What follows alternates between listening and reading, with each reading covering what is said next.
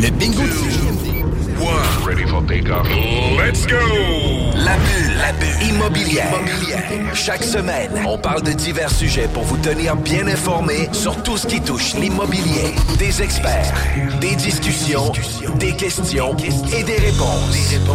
Avec votre animateur, Jeff Morin, courtier immobilier commercial et multilogement. Et Sylvie Bougie, avocate en droit des affaires. Pour le meilleur show en immobilier sur la rive sud et sur la rive nord. Un contenu détaillé. C'est là que ça commence.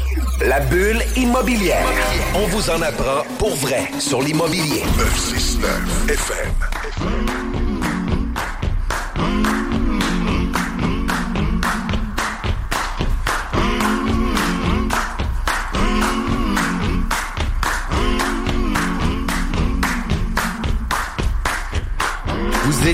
À l'écoute de la sauce. Bienvenue à notre neuvième saison de la bulle immobilière à CJMD 96.9. Mon nom est Jean-François Morin, courtier immobilier chez Nous Vendons Votre Maison. Et c'est maintenant le temps de votre émission nichée sur l'immobilier qui est la bulle immobilière. On reçoit Sylvie aujourd'hui, Anthony Courchaine. Anthony Courchaine est un invité qui a déjà euh, participé à notre émission, puis il a du contenu ultra pertinent, puis comme les normes changent au fil des années, ben ça fait en sorte qu'il vient nous faire une mise à jour aujourd'hui. Euh, je sais que pour toi, euh, tout ce qui est du processus environnemental dans l'acquisition, dans la vente d'une propriété, d'un immeuble, d'un terrain, euh, toi, tu vas le voir peut-être au niveau légal sur des problématiques, sur des vices euh, de qualité. Euh, Puis ça, ça va être vraiment important aussi parce que, tu sais, tantôt, on pourra en parler euh, du vice de qualité versus le vice de titre euh, parce que maintenant, on pense euh, que le- la vente sans garantie légale de qualité va euh, permettre aux acheteurs de se retirer d'une transaction quand il y a un- un- une contamination. C'est ça qu'on va parler aujourd'hui. Oui, ça va être super intéressant. Puis en plus, c'est un entrepreneur. On- Dieu sait que j'aime ça parler avec les entrepreneurs. Il a son entreprise en phase environnement. Donc, on rencontre aujourd'hui Anthony Courchaine. Salut Anthony, comment ça va? Bonjour, très bien. Et vous? Très bien, très bien. Euh, donc, euh, d'abord, pour ceux qui n'ont pas eu la chance d'écouter ta, notre derni- ta dernière émission ici, dans le fond, peux-tu nous parler un peu de ton parcours? Tu viens d'où, mon cher? C'est ça, ça fait quelques années que je suis passé à la belle immobilière. Donc, rebonjour aux, aux personnes qui vont nous écouter. Donc, euh, moi, mon parcours, euh, bon, tout a commencé à l'école, je savais pas quoi faire. Puis, euh, j'ai décidé de faire un bac en biochimie. Bac en biochimie, c'est assez large, je savais pas trop me diriger là-dedans. Finalement, j'ai réussi à dénicher un, un stage sur la base Valcartier à Québec. Puis j'étais justement dans, dans le département environnemental. Euh, c'est là finalement que j'ai fait là, euh, mes premières connaissances, premiers pas là-dedans. Et euh, j'ai trippé ben raide. Je suis allé euh, vers la maîtrise en décontamination des sols à l'Université Laval. Puis, euh, puis là, à travers les années avec la base, j'ai eu assez d'expérience au niveau public et j'ai décidé d'aller faire le saut au niveau privé. Parce que ultimement, à l'intérieur de moi, comme tu venais de mentionner, euh, depuis que je suis tout petit, je veux être entrepreneur. Donc, euh, j'avais en tête d'ouvrir euh, ma firme euh, en décontamination de sol. Donc, euh, c'est ça. Je suis allé au privé un, deux ans et j'ai euh, décidé de faire le, le, Le grand saut. le grand saut. Euh, donc, euh, Pour ton entreprise qui est en phase environnement. pour en phase environnement. Donc, euh, 2017-2018, là, on a ouvert les portes.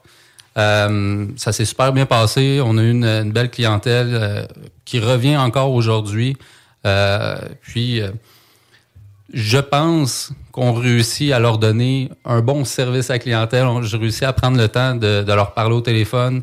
Euh, finalement, de bien les guider là-dedans, qui fait en sorte que j'ai encore cette clientèle-là aujourd'hui. Puis, puis tu sais, c'est une de tes approches aussi de vouloir démystifier un peu le problème, d'amener des solutions, euh, de regarder un peu les différentes options et non pas toujours de dire, écoute, je vais te biller, biller, biller, biller, biller, mais d'avoir aussi une image générale par rapport à tout ça. là. Non, exactement. Mais en fait, mon but, justement, n'est pas de les biler, biler. Euh, j'ai, euh, en fait, là, quand j'étais finalement dans mon processus universitaire, là, de- d'avoir ces compétences-là, j'ai commencé à faire un flip, justement, de, de ma maison. Euh, donc, j'ai, j'ai, je me suis acheté une drill, j'ai aimé ça. Euh, finalement, je me suis acheté un duplex, je l'ai flippé, j'ai aimé ça, un autre, et ainsi de suite. On, puis là, finalement, là, avec ma conjointe, on arrive à peu près là, à 50 portes actuellement, euh, qui fait en sorte que dès le départ, finalement, avant que j'ai commencé en phase d'environnement, j'avais déjà finalement la vision de mes clients. Ouais, c'est ça. Moi, je trouve super intéressant qu'on s'est parlé en pré-entrevue. C'est que tu as la connaissance quand même du terrain dans tous les sens du terme, dans le sens que tu es un investisseur immobilier aussi. Ça, ça c'est vraiment intéressant. C'est une plus-value, je pense, parce que tu pas dans la théorie, dans les. C'est concret, tu es capable de l'expliquer comme il faut. Puis ça, ça va être super intéressant parce que moi, j'ai une des tonnes de questions sur les phases de la décontamination. Mais je suis curieuse de revenir parce que tu as dit, depuis que je suis jeune, je, je savais que je voulais être entrepreneur, mais comment ça se traduisait, ça, au quotidien, mettons? Comment ça se. En fait, là, dépendamment de quand est-ce dans, dans, ma vie. Là. Euh, ouais, mais tu sais, y avait-tu, je sais pas, tu vendais des journaux puis tu as décidé de pimper ça en vendant de la limonade. Tu sais, qu'est-ce qui faisait que tu savais que tu voulais être entrepreneur, mettons? En fait, c'est euh, le modèle de mes parents. Que les deux là, euh, sont denturologistes, puis à leur compte. Donc, je les voyais avoir la liberté, finalement, d'être mm. d'être entrepreneur. Donc, entrepreneur se définit sur différents, mm. différents types, différentes choses qu'on apprécie. Puis, c'est ça, ils avaient une grande liberté euh, ils étaient avec moi quand je revenais de l'école, l'été, n'importe quand. Puis moi, c'est quelque chose que je voulais offrir aussi côté familial. Euh, donc, c'est la voie que j'ai voulu prendre. Et aussi, de me faire taper par quelqu'un au-dessus, là, c'est quelque chose, j'ai beaucoup de difficultés. J'ai besoin d'avoir de, l'autonomie. Euh, puis c'est ça, donc finalement, le fameux puis, liberté. Puis c'est le fun que tu parles de ça au niveau de la liberté parce que, tu sais, j'ai quand même quatre enfants. Toi aussi, tu as l'opportunité d'avoir une grande famille. Euh, puis un de mes garçons, dans les activités familiales, en plein jour, etc., il a dit à un parent où c'était euh, son enseignante, il dit non, non, moi, mon père, il est capable de prendre du temps pour venir à mes activités. Puis là, j'étais comme Wow, ça c'est cool. sais fait que cette petite, cette petite liberté-là vaut mm. beaucoup plus pour tous les autres sacrifices qu'on en fait aussi. Là. Puis arrive en phase environnement, ça fait cinq ans que vous êtes en affaires. Tu parlais de 2017-2018. Euh, vous êtes euh, partout. Vous travaillez pas juste seulement à Lévis-Québec, mais tu en travailles aussi à l'extérieur. J'aimerais ça que tu puisses nous donner un peu euh, l'éventail de l'offre de service, de qu'est-ce que vous proposez, puis euh, c'est quoi en phase environnement. C'est ça. Donc, comme tu viens de dire, là, on, autant cette année, là, on a passé à Gatineau, on est allé à Val-d'Or, on est allé en Gaspésie, puis finalement, le long des lignes, on va dire Sherbrooke là, pour, pour bien faire. puis, à l'intérieur de, de, de notre parcours là, partout au Québec, on a fait justement, bon, majoritairement des phases 1. Euh, l'évaluation environnementale de cette phase 1. Euh, c'est finalement le document qui est demandé par les institutions financières, euh, principalement en multilogement commercial et industriel. Et bon, à l'occasion, certaines, certaines propriétés résidentielles pour des points peut-être plus majeurs lorsqu'ils sont sur une ancienne station-service ou etc.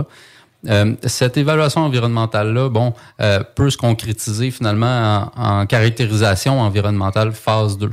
Euh, qui, elle, finalement, se trouve à être les forages. Donc, on va finalement prélever des échantillons de sol, des fois de l'eau souterraine également, pour savoir si c'est contaminé. Lorsque c'est contaminé, quelquefois, je vous dirais de plus en plus souvent, on doit retourner faire une caractérisation complémentaire.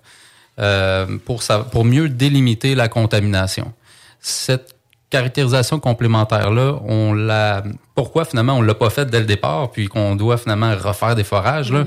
c'est parce que dès le départ, nous, on s'engage avec nos, notre firme, nos, assurances, euh, notre risque finalement, d'aller faire le minimum de forage pour finalement que le client paye le moins cher possible lors de sa phase 2 parce que c'est pas contaminé, puis que finalement il a payé le gros stock mais il, sera pas content plus. Ben, il sera pas content. Mhm. Fait que là, finalement, on, y va avec le minimum, puis si c'est contaminé, on va aller, euh, on va aller là, refaire d'autres forages pour mieux délimiter, puis ultimement, après ça, aller décontaminer. Donc, c'est vraiment l'éventail des services qu'on on fait actuellement. Puis quand on parle là, des différentes vérifications sur la contamination, tu parlais de phase 1, c'est une recherche qui est pas mal plus documentaire. Exact. Là, tu sais, dans le fond, vous regardez quoi quand on fait une recherche documentaire? C'est où vos sources et qu'est-ce que vous prenez comme information? En fait, lors d'une phase 1, on fait, bon, premièrement, la demande auprès de la ville, euh, le ministère de l'Environnement, euh, quelquefois, le, bon, la RBQ, là, dépendamment euh, quel type d'activité qui se trouve. Et euh, ça, c'est, je commence par celui-là parce que c'est le pan qui, qui, qui est le plus long, là, finalement. Euh, eux, ils ont 30 jours ouvrables pour nous répondre. Donc, c'est ce qui fait que les phases 1, c'est souvent long. Euh, puis bon, à l'intérieur finalement de ces délais-là, nous, ce qu'on va faire d'autre, c'est on va faire la visite de la propriété. On va euh, également vérifier des photographies aériennes du passé Souvent, là, je vous dirais que ça commence dans les années 60 jusqu'à aujourd'hui. Dépendamment de où au Québec, évidemment, les, les, vieilles villes, on peut avoir des photographies plus anciennes que ça. Euh, on va également vérifier sur les terrains de, de euh, fédéral, provincial pour les terrains contaminés, euh, des urgences environnement pour des déversements. On va également euh, aller au registre foncier parce que des fois, bon, il y a des inscriptions euh, sur le registre public là, sur des contaminations ou autres. La, liste, la liste des terrains contaminés aussi. Là. Il y a des répertoires de terrains contaminés aussi. C'est ça. Donc, ça, autant au fédéral, au provincial, il y a ces deux répertoires-là qu'on va vérifier. Évidemment, lui du provincial est beaucoup plus volumineux que le fédéral qui s'en tient là, finalement aux activités, on va dire, euh, portuaires, militaires. Euh, donc, euh, également, là, qu'est-ce qu'on va aller vérifier d'autre? Lors de la phase 1, bon, le registre foncier, je l'ai dit, il y a finalement une entrevue avec une personne qui connaît très bien la propriété. Donc, souvent, c'est le propriétaire. Sinon, c'est les anciens propriétaires. Donc, nous, ce qu'on cherche à savoir, c'est les anciennes activités euh, commerciales. Lorsque c'est du multilogement, évidemment, on, on axe beaucoup sur euh, le mode de chauffage euh, ou sinon des anciens bâtiments qui auraient été démolis. Donc, c'est euh, principalement ça. Là, une des choses que je trouvais vraiment impressionnante aussi, c'est la BANQ, c'est euh, la Bibliothèque des Archives nationales du Québec, où ce qui a un contenu incroyable d'informations qu'on peut aller rechercher là-dessus. Puis c'est une Bible aussi pour vous, pour la documentation, euh, revoir dans le temps, etc. Est-ce que c'était une ancienne station-service? Est-ce que le voisin était une ancienne station-service? Parce que faut pas oublier que le sujet, c'est votre principale euh, activité. Par contre, vous devez savoir les, le voisinage. Est-ce que c'était une station-service? Est-ce que c'était un terrain contaminé? Est-ce qu'il y a des, des activités qui pourraient être problématiques pour le terrain? Fait que vous regardez pas juste un terrain, mais aussi l'environnement externe. C'est ça, exact. C'est un très bon point que tu apportes. En fait, là, euh, pour ce qui est de la BANQ, effectivement, là, c'est euh, finalement c'est un registre qui est public et euh, qui regroupe là, finalement des anciens euh, documents d'assureurs. Donc, il y a des dessins sur mm. euh, tous les secteurs, là, les vieux secteurs, on va s'en tenir à ça. Et justement, là, comme tu disais, là, à travers les années, ils ont dessiné là, des, des bâtiments avec leurs fonctions dessus, le type de chauffage aussi. Donc, c'est une ressource là, inouïe pour nous. Là. Puis quand on parle d'investisseurs ou qu'on veut faire un investissement, qu'on met une promesse d'achat conditionnelle à avoir une étude de caractérisation des sols, euh, tu dis que c'est 30 jours ouvrables, fait qu'on tombe déjà à 45 jours avec les municipalités là, pour arriver euh, sensiblement dans nos délais. Euh, vous, vous avez une rédaction de rapport, une recherche documentaire qui est faite aussi pendant ce processus-là. Sauf que nous, à titre d'investisseur, on doit prévoir quoi comme délai? À peu près un 60 jours, on, se protège pour on est capable d'arriver à, à, livrer la phase 1? C'est ça, exactement. Donc, pour la phase 1, l'évaluation environnementale, c'est 60 jours. nous, parce que la ville nous promet 30 jours ouvrables, euh, ça arrive à l'occasion qu'il dépasse ces délais-là. Mm. Donc, donc, finalement, on, essaie de, de, faire le plus rapidement possible. Mais euh, comme tu dis, le 60 jours, euh, c'est un délai qui est raisonnable pour qu'on puisse livrer un rapport de qualité. Parfait. Puis moi, je donne un cue pour les investisseurs. Là. Euh, Callez-le dès que c'est accepté. Là. Attendez pas une semaine après pour essayer de négocier, etc. Vos processus de négociation, sur la soumission que vous allez recevoir, ça se fait avant. Là. Quand on est prêt qu'on a une acceptation, c'est le temps de passer go. Après ça arrive la caractérisation. Euh, puis là, tu sais, dans le fond, de qu'est-ce que j'en comprends, c'est que vous voulez connaître à quel endroit ça pourrait être probable qu'il y ait des sources de contamination. les sources de contamination, tu le dis, les hydrocarbures, le mazout, les réservoirs à l'huile, etc., c'est souvent ça qu'on voit. Euh, nous, comme courtier immobilier, on a souvent des, euh, des éléments de contamination au niveau de, de fuite ou de euh, d'écoulement de, de, mercure. Mais est-ce que ça l'a déjà arrivé que tu as pu euh, avoir une contamination de mercure? À quel endroit qu'on peut avoir vraiment un déversement majeur de mercure? Parce qu'habituellement, c'était genre une mini-goutte. En fait, les mercures, là, principalement, on le mange dans nos poissons. Non, pas... ouais, ouais, exact. mais c'est plutôt rare, là, de notre côté, qu'on qu'on a des des déversements de mercure, là, parce que euh, au final, c'est super volatile, si je me trompe pas. Euh, donc, on n'a pas beaucoup là, de, finalement de, contamination au mercure dans les sols. Nous, de notre côté, lorsqu'on va faire une phase 2 euh, pour du multiplex, qui est la majorité des gens finalement, eux, bon, évidemment, c'est comme je disais tout à l'heure, c'est le mode de chauffage. Donc, on va cibler principalement là où il y a le réservoir, la fournaise et les tuyaux de remplissage. Maintenant, s'ils habitent dans une vieille ville ou dans un vieux quartier, ce n'est très, c'est vraiment pas rare que finalement, même si on va à l'extérieur pour faire un forage de, pour le mazout, au tuyau de remplissage, ce n'est pas rare de rencontrer du remblayage de mauvaise qualité. Donc, anciennement, là, dans les années 1900, il n'y en avait pas de, dans, il avait pas de poubelle verte. Le monde faisait un trou chez eux, ouvrait la fenêtre, jetait ça là.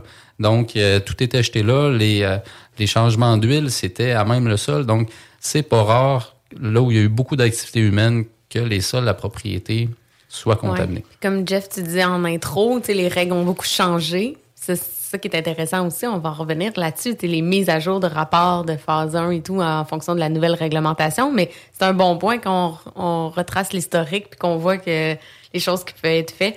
Euh, ça passe déjà vite, le premier segment. Euh, je veux juste savoir le nombre d'employés dans Force Environnement, c'est quoi? On est quatre présentement. OK. C'est bon. Puis vous promenez partout euh, comme ça. On se promène toujours partout. OK, quand même. Hein? Mm-hmm. Super intéressant. Je pense que ça met bien la table. Nos émissions sont disponibles en podcast sur nos sites web www.jean-françois-morin.ca ou sur mon site web www.vigiquebec.com et sur toutes les plateformes de podcast, Spotify, Google Podcast, Apple Podcast et Balados. La seule station hip-hop au Québec. Laurent et les truands. Avec Timo. Euh, Cogito pensait avoir perdu ce burst-là. m'a appelé là, 3 ans, 12 ans en me disant Hey Fred, euh, by the way, j'ai un burst de pagaille, je sais pas trop quoi faire avec. OK, moi je sais quoi faire avec. C'est pas sorti nulle part, guys. Là, vous entendez ça sur les ondes de CGMT live avant tout l'hiver entier. Ça sort demain soir à midi sur les plateformes. Fait que vous pourrez dire que vous l'avez entendu pour la première fois à Laurent et les truands sur CGMT 96 ans.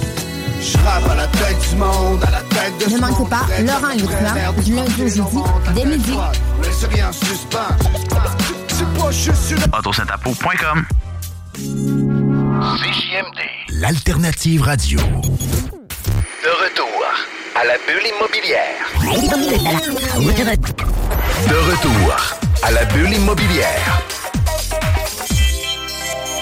De retour à la bulle immobilière avec Anthony Courchaine, président d'Enfance Environnement. Toujours avec la co-animation euh, avec Sylvie Bougie, avocate en droit des affaires.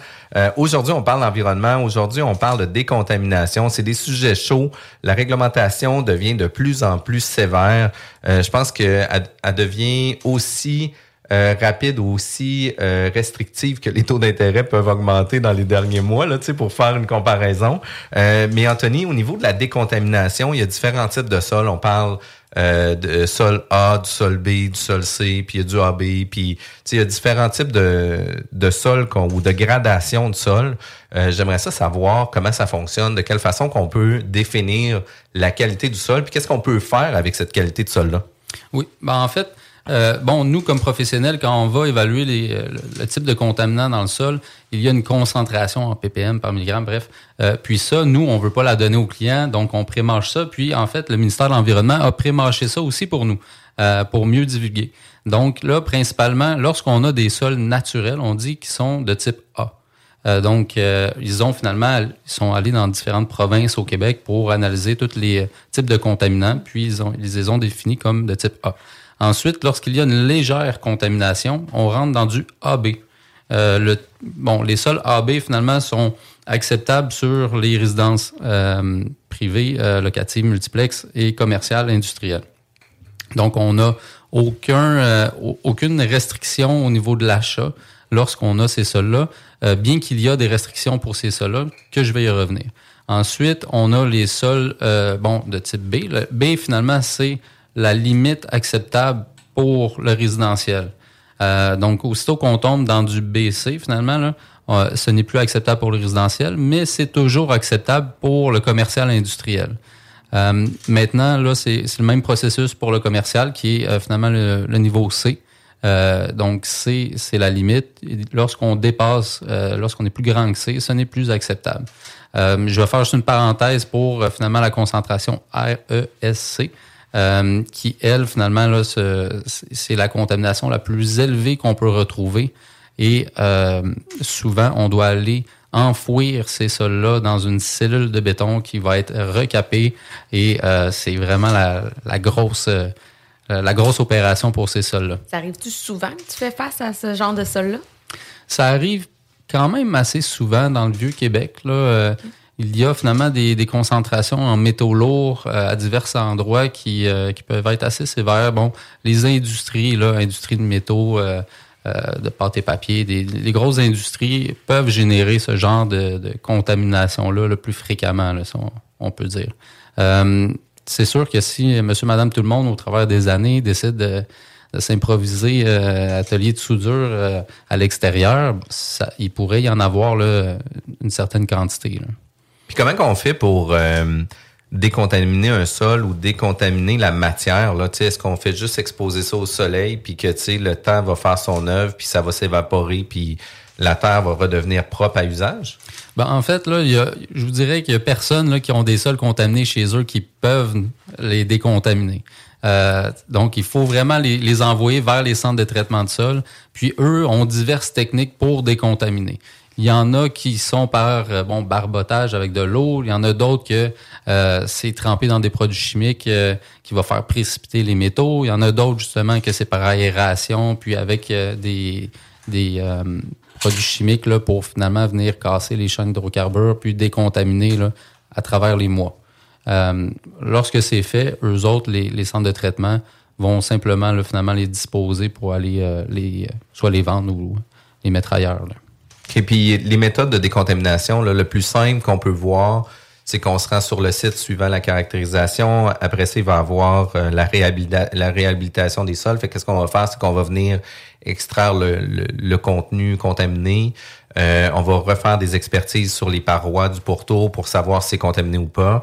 Puis par la suite, un coup que ça c'est fait, euh, puis que les parois sont saines, le fond est, sain, etc. Mais là, à partir de là, on va pouvoir euh, remblayer le terrain, puis le sol va devenir propre à l'usage. C'est un peu comme ça que ça fonctionne pour la façon la plus simple. Exact, exact. C'est sûr que c'est quand on dit la plus simple, quand ça, ça tombe là, une contamination dans un sous-sol de quelqu'un, euh, évidemment, c'est on regarde ça euh, d'un œil extérieur, c'est peut-être pas le plus simple, mais c'est la solution, la solution pardon, la plus rapide. Puis quand on parle de contamination, par exemple, sur un multilogement, on l'a déjà vécu pour un 12 logements, justement, euh, ben, vous avez l'équipement aussi là, pour faire euh, les mini-excavations. Fait on n'arrache pas un pan de mur complet pour arriver avec la grosse pelle mécanique puis venir creuser. Euh, vous avez des mini-excavatrices, vous avez de l'équipement manuel aussi où ce que les ouvriers peuvent venir creuser sur place. Euh, par la suite, vous avez des convoyeurs. Fait que, le contenu est remis sur un convoyeur qui, lui, est dompé dans, dans un camion ben. Fait que, dans un cas comme ça, vous êtes en mesure de le faire aussi à l'intérieur d'un immeuble, mais pour éviter le maximum de frais aux propriétaires parce que j'ai vu d'autres compagnies d'environnement qui disaient écoute nous autres si on faut enlever un mur on enlève un mur là tu sais on, on décontamine puis tu sais jusque où ça peut être dommageable une contamination dans un immeuble? Puis tu sais euh, je pose la question parce que euh, on a eu à un moment donné, on vendait un 10 logements, il y avait un ancien réservoir. Euh, la contamination avait été prise sur le pourtour de la contamination. Tout a été retiré, mais par la suite, il disait qu'il y avait de la contamination à l'horizontale en dessous des fondations. ben là, tu sais, est-ce qu'on doit pieuter le 10 logements complètement, aller creuser en dessous pour pouvoir aller chercher la contamination? de quelle façon, à un moment donné, qu'on qu'on est capable de venir excaver sans nécessairement tout démolir?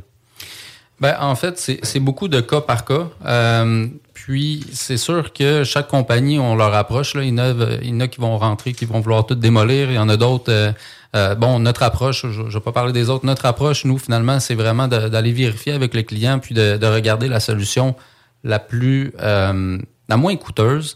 Des fois, c'est la plus longue, des fois, c'est la plus courte. Ça dépend du client.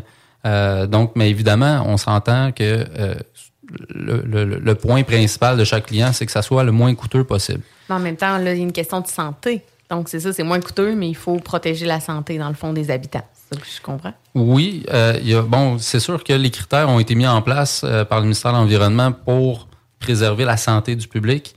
Puis quand on dit la santé du public, bon, l'être humain, mais aussi la faune et la flore.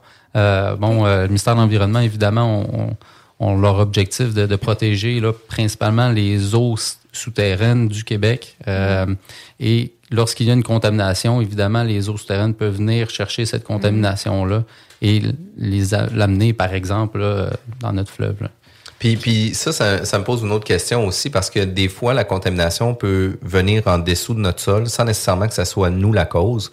D'où justement les eaux souterraines vont ruisseler en dessous de l'immeuble, puis on va avoir une certaine contamination euh, dans le pourtour des, des eaux souterraines, mais, mais de quelle façon qu'on peut venir euh, régulariser la situation en dessous de notre immeuble ou en dessous les eaux les, les eaux souterraines du moment où ce que la provenance provient de quelque part d'à côté là. Lorsque euh, on effectue finalement des forages, que ces forages-là, on les transforme en puits d'observation, on est en mesure d'aller échantillonner l'eau. Souvent, ce qu'on fait, c'est qu'on on fait au minimum un triangle euh, aux limites de la propriété. Donc, on va savoir finalement quel type de contaminant va rentrer dans les eaux souterraines sur la propriété et euh, lesquels vont sortir aussi. C'est sûr que si ça rentre, tout est beau, puis quand ça sort, ça sort tout contaminé, bien, évidemment, la problématique, on se doute qu'elle va venir de notre propriété. Si ça rentre là, euh, euh, ça avec une certaine concentration, puis ça ressort avec la même, bon, on peut facilement expliquer que ce n'est pas notre, notre propriété qui, contamine, contamine les eaux, pardon. Et euh, la manière de réguler ça, techniquement, il n'y en, en a pas réellement pour la propriété. C'est une problématique sectorielle. Ça veut dire que la source de contamination provient d'un voisin. Puis c'est cette source-là que le ministère cherche à trouver pour finalement retirer. C'est sûr que dans notre dans notre situation, on pourrait pomper les eaux, les traiter sur place, mais ça serait à, peut-être là, euh, a pu finir. Là. On ne sait pas si la source de contamination elle est gigantesque ou non. Donc, c'est vraiment euh, peut-être là une, avis de, avis de contamination à, à, aller divulguer aux voisins, finalement. Euh, puis bon, les voisins vont finir par se parler, puis jusqu'à temps qu'on trouve le, le problème. OK, parfait. Puis tantôt, tu as parlé d'activités visées aussi. là. J'aimerais sûr que tu nous donnes un guideline un peu sur c'est quoi des activités visées, quel genre d'entreprise, qu'est-ce qui fait en sorte qu'on s'en va vers, vers une activité visée? Ben, dans les activités visées, euh, pour le commun des mortels, euh, je ne vais pas rentrer dans les euh, dans les usines de fabrication aérospatiale qui, qui en font partie.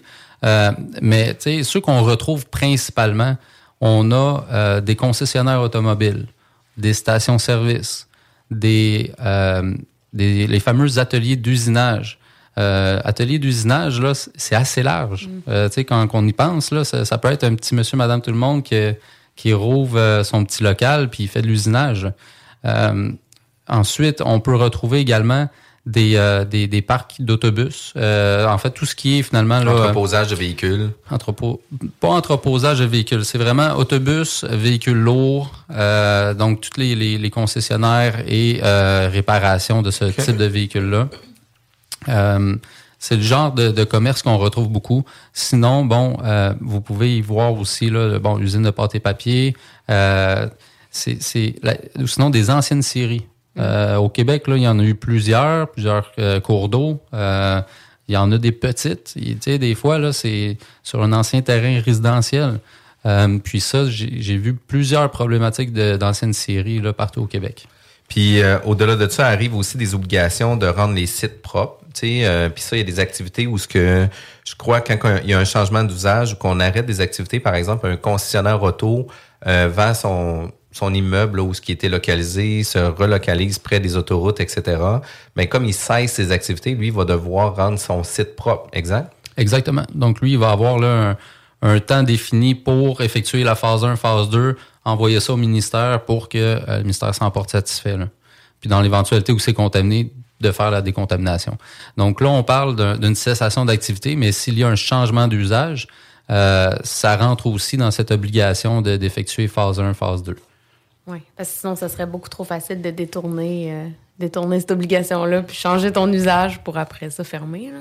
Ah, définitivement. Puis, tu sais, il y en a plusieurs aussi. Puis, euh, la contamination, est-ce que je me trompe que, tu sais, en date d'aujourd'hui, les constructions depuis 2000, 2010, 2020, là, tu sais, ça sera pas des sites qui vont être à risque de contamination? Parce que là, maintenant, les, les promoteurs sont obligés de faire des expertises de sol avant même de faire euh, des constructions, etc. Fait que, les sols sont déjà pré-vérifiés avant de faire un développement résidentiel. Euh, ça doit se retrouver beaucoup plus dans des, dans des vieilles sections de ville, dans des vieux quartiers où ce que c'était des milieux beaucoup plus ouvriers, où ce que il y avait des shops sur toute la rue Saint-Joseph à l'époque, puis que euh, fait que ça doit être très centralisé dans les vieux secteurs. Oui, donc nous, euh, lorsqu'on tombe dans des vieux secteurs, là, je vous dirais qu'à majoritairement, on va en phase 2. Euh, les nouveaux quartiers, comme tu viens de le dire, là, c'est la nouvelle génération, les, les, tous les constructeurs, entrepreneurs se sont beaucoup mis au pas finalement là, avec ça parce que c'est des, des amendes très salées que le ministère de l'Environnement peut donner. Là. Puis au-delà de ça, c'est que les municipalités sont plus sévères aussi parce qu'ils veulent s'assurer que leur contenu euh, de leur site soit propre puis que tout soit conforme aussi. Là. Fait que c'est tout à l'avantage. Puis au niveau de la contamination, après le, prochain segment, etc., on, on a plusieurs... Euh, tu sais, quand on, parle de contamination, on a toujours des craintes. Euh, c'est un peu là-dessus aussi qu'on va parler euh, de retour de pause, mais j'aimerais ça que tu viennes juste nous résumer un peu le guideline des étapes de qu'est-ce qu'on doit faire. Phase 1. Après ça, on attend euh, l'étude de la phase 1 à savoir s'il peut avoir des sources de contamination. Après ça, il va y avoir la caractérisation, parce que là, vous allez faire de l'échantillonnage. Puis si jamais il y a encore une source de contamination qui est plus importante que la norme, ben là, vous n'aurez pas le choix de venir faire une expertise supplémentaire, qu'on parle de, de, caractérisation complémentaire pour s'assurer à quel endroit de localiser. Puis après ça, vous devez extraire le contenu puis de le disposer à quelque part, c'est ça? C'est en plein ça. Donc, euh, c'est ça. Donc, l'évaluation, là, comme on disait, là, un 60 jours pour faire la phase 1, pour aller chercher toute la documentation nécessaire. Euh, suite à ça, euh, bon, si vous êtes un, nouvel acheteur, un nouveau quartier, dites-vous que ça risque pas mal d'arrêter là. Si vous êtes dans un vieux quartier, mettez tout de suite l'idée qu'il va y avoir une phase 2. Il n'y aura pas de mauvaise surprise pour personne. Donc, phase 2, on parle peut-être d'un 45 jours, 30-45 jours. Euh, qui se fait assez vite parce que là, tu sais, on a le rapport, on sait à quel endroit qu'on carotte, vous savez exactement qu'est-ce que vous allez faire. Euh, habituellement, la machinerie est disponible aussi. Tu sais, euh, tout ça peut se faire euh, quand même assez rapidement. Mais il y a les délais de traitement, puis ça doit être là que ça doit être le plus long aussi là, en laboratoire. Il y a les délais de traitement pour le laboratoire, mais aussi il y a un certain délai pour aller localiser les infrastructures souterraines pour être sûr que les foreurs vont pas forer dans, dans un fil électrique là, de Belle, par exemple. donc, il y a ça pour le forage comme délai. Ensuite, si on doit retourner, évidemment, euh, les localisations sont déjà faites, donc c'est vraiment juste la portion du laboratoire. Donc c'est peut-être un petit peu plus vite, plus le 30 jours euh, la deuxième fois. Puis finalement vient le temps de la décontamination qui ça est, très variable. C'est en fonction de l'emplacement de la décontamination. Euh, si c'est à l'extérieur, ça va super rapidement. S'il y a de la place évidemment pour manœuvrer la grosse machinerie, 12 roues puis pelle mécanique. Sinon, à l'intérieur, c'est du cas par cas. On pourrait pas euh, donner un Parfait. Puis après ça arrive le plan de réhabilitation, justement, qu'on va euh, changer les sols. Euh, vous allez fournir un rapport scellé par un ingénieur qui va dire les sols en date d'aujourd'hui maintenant sont non contaminés. fait que comme ça, généralement, vous allez pouvoir aller de l'avant avec votre transaction immobilière. Puis sinon, il euh, n'y a pas nécessairement d'autres étapes. Au niveau des coûts, est-ce qu'on peut donner une ligne directrice? Une phase 1, c'est à peu près entre un 1500 2000 environ? C'est ça, environ 1500 pour une phase 1. Euh, phase 2, bon, dépendamment du nombre de risques évalués dans une phase 1, je vous dirais que ça peut aller de 3 à 15 000. C'est un peu, euh, un peu vague, mais ça donne quand même une bonne idée.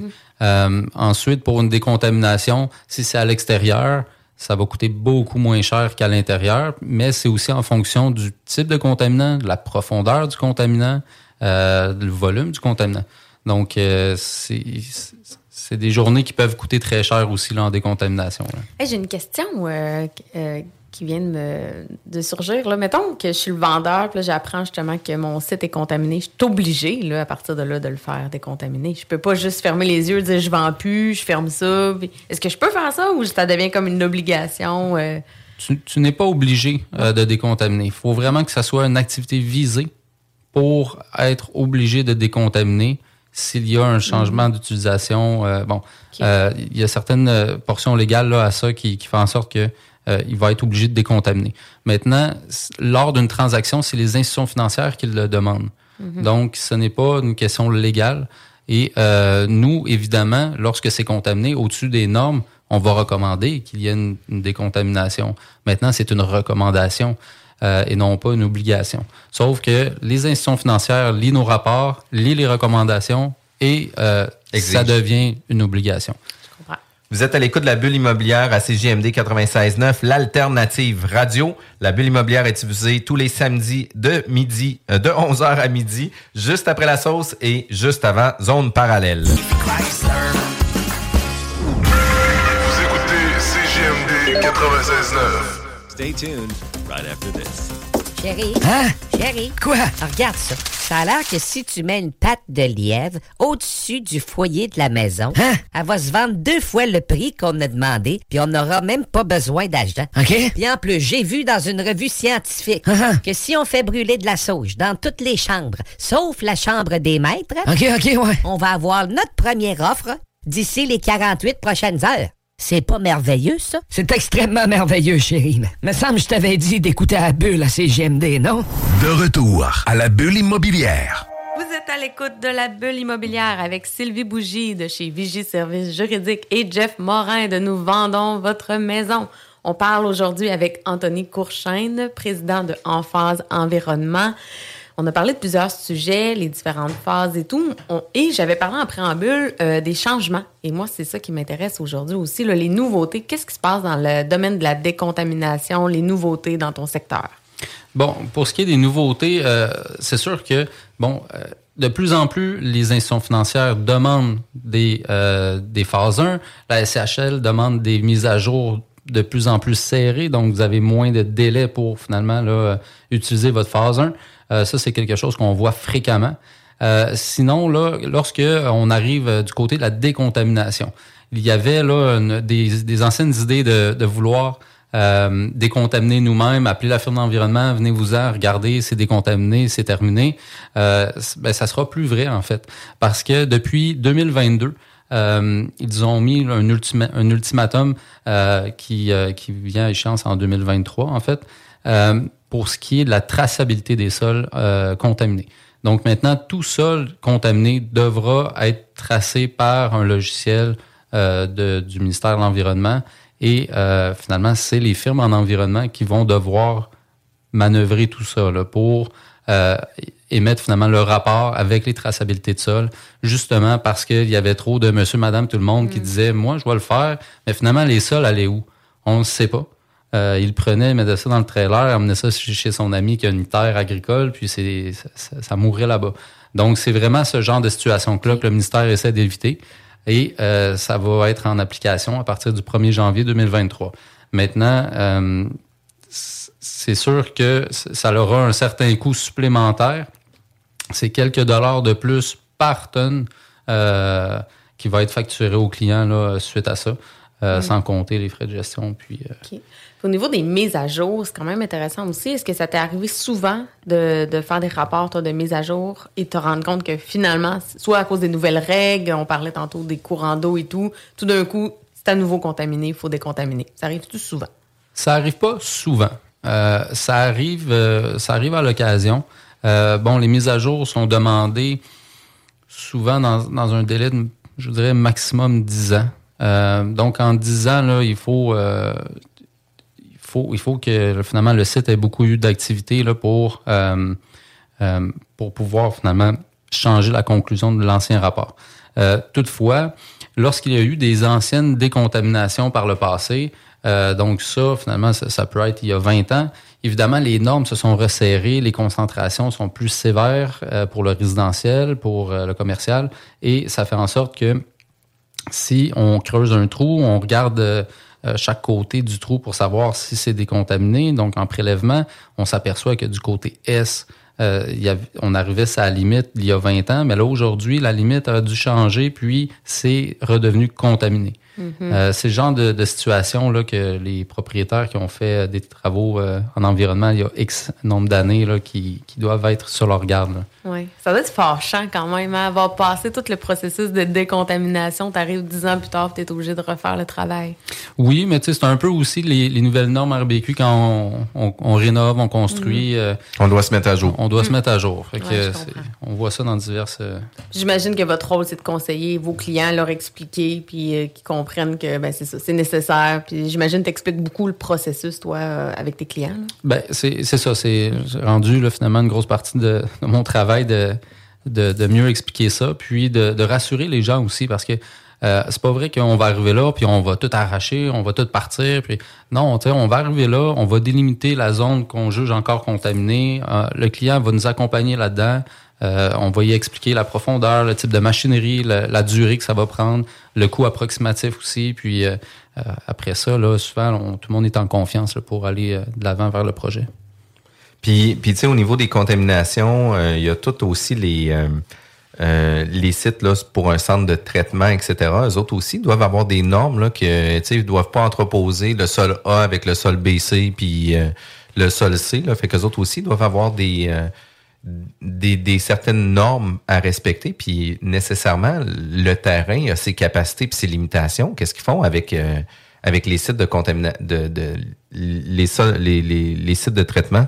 Bien, en fait, les sites de traitement, c'est ça, reçoivent là, des, des milliers de tonnes euh, pour, euh, pour les traiter. Puis, euh, c'est sûr que, par exemple, un site de traitement à Montréal ou à Québec, ils n'ont pas une, une, place infinie pour stocker ces sols-là chez eux. Donc, souvent, lorsqu'ils les décontaminent, euh, actuellement, ils les décontaminent jusqu'au niveau AB. Euh, puis, c'est lorsque ces sols-là sont rééchantillonnés par eux, euh, reconfirmés AB, ils peuvent les disposer. Bon, il y a finalement dans les sites de traitement au Québec là, quelques compagnies qui, qui emmènent large finalement là, et possèdent là, des, des, anciennes mines, possèdent des anciennes carrières. puis ils ont droit, avec une, un CA du, du ministère de l'Environnement, finalement, de remblayer ces anciens sites-là pour les revitaliser. Euh, donc, les, les, types, les, types de sols AB là, peuvent être utilisés pour ce genre de, de, de circonstances. OK, parfait. Puis, euh, est-ce qu'il y a des genres de tamis là, qui viennent séparer les métaux lourds, etc., puis qui viennent mettre tout le magnésium ensemble, etc., etc.? Euh, ça, en fait, là, pour ce qui est des métaux lourds, c'est assez particulier au Québec. Euh, il y a peu de, de d'entreprises qui peuvent euh, traiter des, sols en métaux lourds. On en retrouve là, principalement dans la région de, Trois-Rivières, euh, Bécancour, euh, Contrecoeur. Et bon, c'est ça. Ça passe dans une usine. Euh, L'Exivia font précipiter les métaux. Euh, je pourrais pas te dire. Là, j'ai pas, je connais pas exactement leur processus là, à savoir ce qu'ils font exactement avec tout ça. mais ça reste quand même qu'ils sont, sont excessivement suivis par le ministère de l'environnement. Puis ils peuvent pas, ils peuvent pas faire ce qu'ils veulent avec non plus.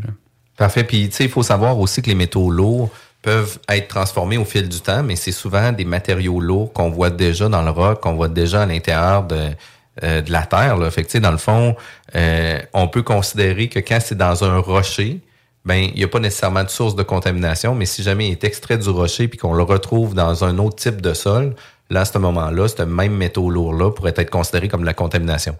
Ben, en fait, c'est un, bon point que tu apportes là, avec le, rocher puis les sols c'est important de dire que des sols, euh, ce n'est pas une roche. Euh, donc, lorsqu'on atteint, par exemple, le roc, là, ce n'est pas considéré comme des sols. Donc, il n'a pas à être décontaminé. Euh, maintenant, s'il y a extraction de la roche pour après ça, bon, là, rendu là, on rentre beaucoup plus là, dans, des, dans des carrières ou dans des, dans des mines, finalement. C'est régulé différemment de, de ce qu'on fait. Euh, mais c'est ça. Donc, si là, par exemple, là, on atteint le roc, là, à certains endroits là, euh, à Lévis ou à Québec, là, on, l'atteint assez rapidement, euh, ça n'est plus considéré comme des sols. Donc, c'est seulement la, porte, la, partie là, euh, sol qu'on décontamine. Parfait. Puis tu sais, ça m'est déjà arrivé cette situation-là sur la rue Fraser. Il y avait trois, quatre pieds de sol végétal. Euh, un coup qu'on a retiré ça, qu'on est arrivé sur euh, le roc, euh, ben les gars ils ont passé nos à pression, ils ont nettoyé la roche, puis après ça ils ont remblayé. J'exagère, mais tu sais, on n'avait pas besoin de creuser pendant 10 pieds puis de voir les limitations. Puis il y a aussi les limitations où ce que la responsabilité, je crois, du propriétaire contaminé s'arrête à sa limite de ses terrains à lui, à part si c'est lui la source de contamination pour les voisins. Exactement. Fait que, ça veut dire que si moi, par exemple, mon terrain est contaminé, que le voisin, qui est la rue de la ville de Lévis, la rue Saint-Joseph ou quoi que ce soit, puis cette rue-là euh, a pas nécessairement la même norme environnementale que mon terrain résidentiel. Euh, si moi, je viens creuser à ma limite de ma propriété, que mon terrain y est propre, mais que le terrain de la ville demeure contaminé, même si c'est des pentes ascendantes vers mon terrain, euh, moi, je vais être considéré propre, mais j'ai des, des risques de contamination de par le terrain de la ville ou la rue ou quelque chose comme ça? Ben, c'est sûr que si la source provient de votre propriété, euh, suite à la décontamination, on arrive aux limites de propriété, c'est encore contaminé. Il va y avoir dans nos recommandations une divulgation à faire aux voisins. Euh, maintenant, c'est important de, de mentionner les activités visées d'une, on va dire d'un multiplex, pour euh, mettre ça en contexte à monsieur, madame, tout le monde. Euh, les activités visées, donc une station-service, elle, si elle, contamine trois voisins plus loin, c'est sa, responsabilité de le faire immédiatement. Mm-hmm. Euh, alors que c'est ça, donc c'est la, propriété privée, oui, c'est sa responsabilité. Toutefois, il n'y a pas de ministère d'impliquer dans le processus. Donc, c'est vraiment... Parce que le, terrain n'a pas été divulgué ou répertorié comme sol contaminé, par exemple. L'activité sur laquelle a eu lieu euh, la propriété, ce n'est pas une activité là, visée. Donc, ne doit pas finalement là, euh, se, retrouver. se retrouver sur euh, la banque du ministère. Parfait. Puis au niveau des bénéfices de votre entreprise, il y a des nouveautés qui s'en viennent euh, pour 2023-2024. Vous parlez de capacité portante de sol. On parle de en phase environnement. Effectivement, je trouve que c'est une nouvelle euh, corde à ton arc, justement. Puis, tu sais, juste pour faire un survol de la caractérisation, c'est quoi le service que tu veux proposer pour la prochaine année? Donc, euh, c'est ça. Donc, côté géotechnique, on veut, engager des ingénieurs géotechniques pour permettre de faire des portances de sol, des tests géotechniques qui vont permettre finalement aux futurs constructeurs de connaître là, finalement quel type de, semelle, de fondation de mettre sur le terrain. Euh, c'est quelque chose qu'on envisage là, début 2023. On a une forte demande de, la part de nos clients euh, pour ça. Et euh, c'est, je pense que ça va être un, un beau une belle autre corde. C'est ça, une belle autre corde, quelque chose de complémentaire. Puis est-ce que, est-ce que, par exemple, une capacité portante de sol versus un test de caractérisation, on pourrait utiliser les mêmes carottages pour les mêmes, pour deux expertises différentes? Pas réellement. Euh, parce que dans le fond, là, pour la capacité portante, on a besoin de savoir euh, quel type de bâtisse qui va y être. Puis, en fonction de ça, on va aller à une certaine profondeur. On va souvent atteindre le roc et même percer le roc. Chose à laquelle on va pas faire là. Euh, régulièrement, là, ou du moins euh, pas à tous les coups là, en environnement. OK, parfait. Puis un, un des nouveaux services euh, dans le futur pour Enfants Environnement, tu parlais peut-être de, de, regarder aussi pour euh, des opportunités, de regarder pour un site d'un centre de traitement ou quelque chose comme ça. Fait que ça, c'est dans les cartons pour Enfants Environnement? C'est dans les cartons. c'est un, projet que depuis la création d'Enphase, en fait, c'est un peu mon, objectif ultime d'avoir un centre de traitement. puis, c'est aussi de boucler la boucle dans mon secteur. Euh, pour offrir finalement un tout inclus à mes clients, puis de pouvoir contrôler ces coûts-là entièrement.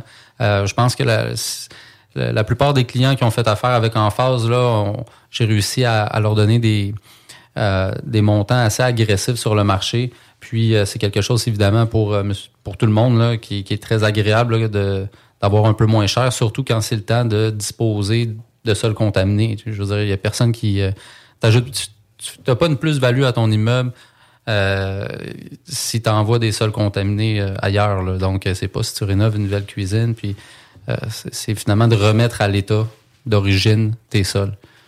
Donc, oui, c'est un, pan qu'on veut développer pour, pour offrir ça. Quand même très cool. vous étiez à la bulle immobilière. On était avec Anthony Courchaine. Merci, Anthony, d'avoir été présent avec nous. Merci, Sylvie. Euh, d'avoir co-animé avec moi, toujours aussi euh, présente à l'heure et toujours enthousiaste. C'est vraiment, vraiment, vraiment cool. Euh, écoute, Anthony, j'aimerais que tu puisses nous donner tes informations si jamais on veut communiquer avec toi, si on veut avoir des informations, te poser des questions, de quelle façon qu'on peut entrer en contact? Oui, ben en fait, bon, le plus simple, là, c'est par soit téléphone ou courriel. téléphone 418-520-9747. pour les gens de Montréal, 514-688-9747 et euh, sinon par courriel info à commercial en phase environnement.com, euh, chose à laquelle vous pouvez voir sur notre site internet également. En phase environnement. Euh, tous nos auditeurs, si jamais vous voulez avoir des informations supplémentaires sur notre bonus content, consultez le site de vigiequebec.com ou de jean-françois-morin.ca. demain dimanche dès 15h, ne manquez pas le bingo, le plus déjoncté de la planète, le bingo de CGMD. Bye. La seule station hip-hop au Québec.